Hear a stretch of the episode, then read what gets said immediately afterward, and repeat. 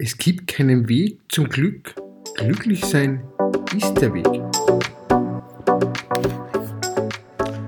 Herzlich willkommen zum Persönlichkeitsentwicklungspodcast. Hier geht es ums Thema persönliche Entwicklung, tiefgründiges Wissen und um spannende Menschen, die was ihre Geschichte zu erzählen haben. Wenn du entwickeln willst und weiterkommen willst in dein Leben, dann bist du hier genau richtig. Mein Name ist Karl und ich begrüße dich sehr herzlich bei meiner Podcast-Show.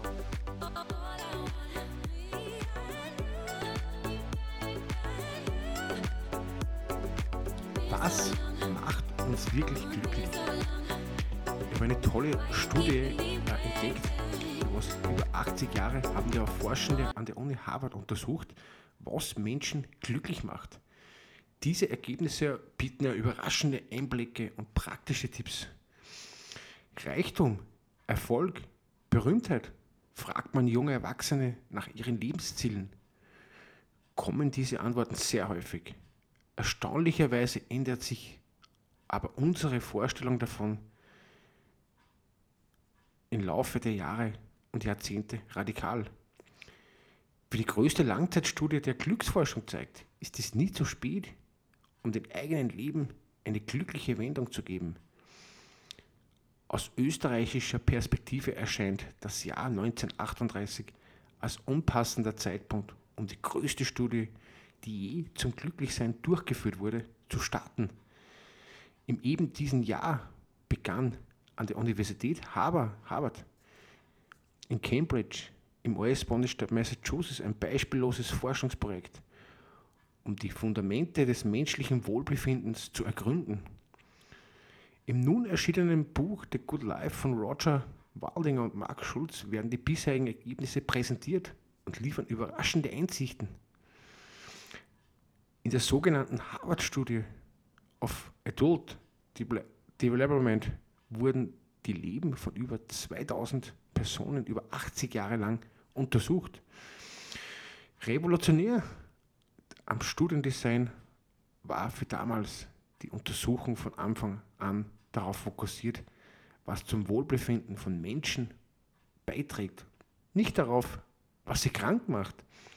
Der aktuelle Direktor der Studie, Robert Waldinger, ist zudem Psychiater, Psychoanalytiker, Zen-Priester und Teilzeitprofessor für die Psychiatrie an der Harvard Medical School.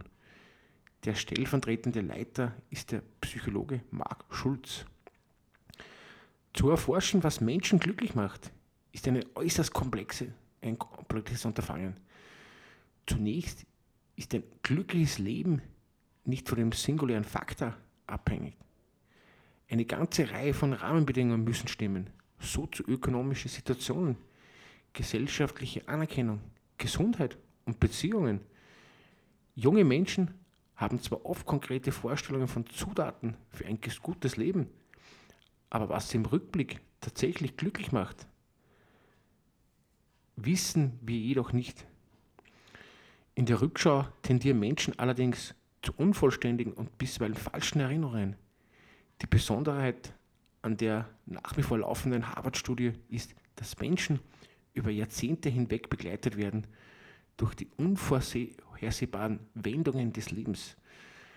Regelmäßige Befragungen wie diverse psychische Untersuchungen von Gehirnscans bis Blutuntersuchungen auch 25 Gehirne wurden von verstorbenen Teilnehmern gespendet. Faszinierend. Einfache Glücksformel, obwohl Menschen sehr unterschiedlich ticken und jeder von uns höchst individuelle Vorstellungen vom Leben hat, ist es überraschenderweise doch so, dass sie der einzige Faktor bei der Harvard-Studie und anderen internationalen Langzeitstudien als eindeutig am wichtigsten herausstellt, gute Beziehungen. Damit sind nicht unbedingt nur Paarbeziehungen gemeint, sondern auch in Freundschaften, Familien, Kolleginnen und Kollegen, Nachbarschaftsbeziehungen, Nachbarschaftsbeziehungen oder Zufallsbegegnungen. Wenn wir alle 84 Jahre der Harvard-Studie nehmen und sie zu einem einzigen Lebensprinzip zusammenfassen, wäre diese gute Beziehungen machen uns gesünder und glücklicher, betonen Waldinger und Schulz.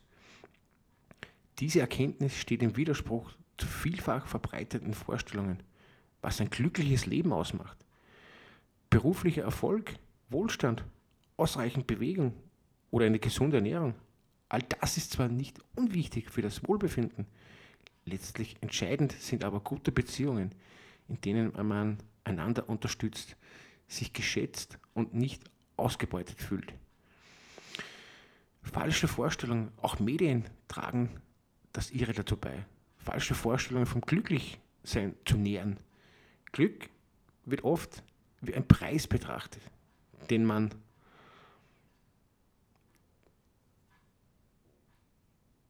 durch Leistung oder Zufall gewinnen kann und dann für immer behält oder als ein finales Ziel, bis dessen Einreichung oder Erreichung zahlreicher Hindernisse überwunden werden müssen. Wenn man einmal angekommen ist, versucht man tunlichst dort bis zum Lebensende zu verharren. Natürlich funktioniert das nicht, sagt Waldinger.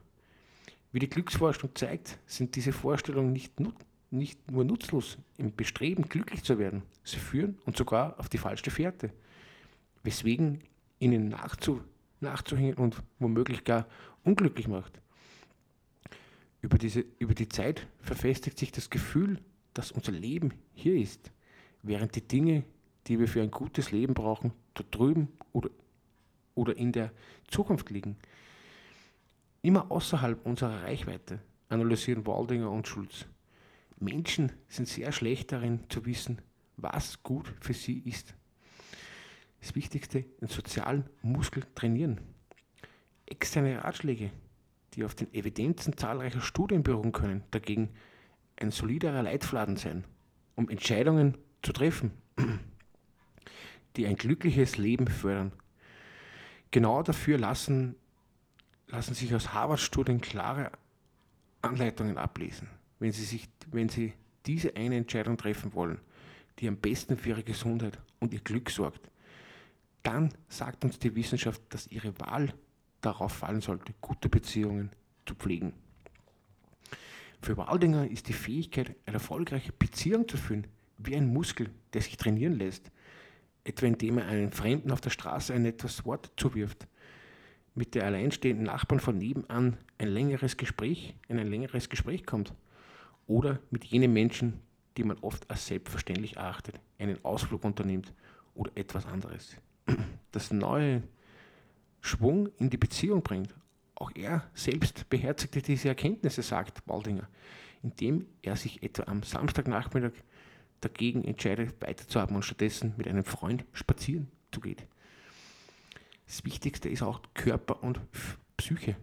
Die Entscheidung in Beziehungen zu investieren ist keine, die man nur einmal trifft, sondern immer wieder.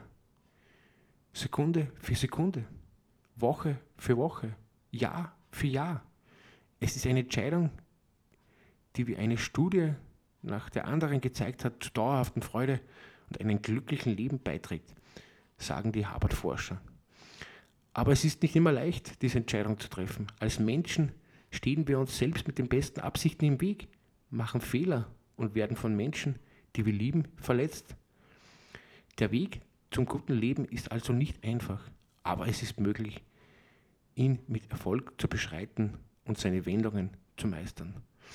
Und somit bedanke ich mich für das Zuhören von meinem Podcast und ich hoffe, ihr investiert in gute Beziehungen und in gute Freunde und somit wünsche ich euch einen schönen Tag.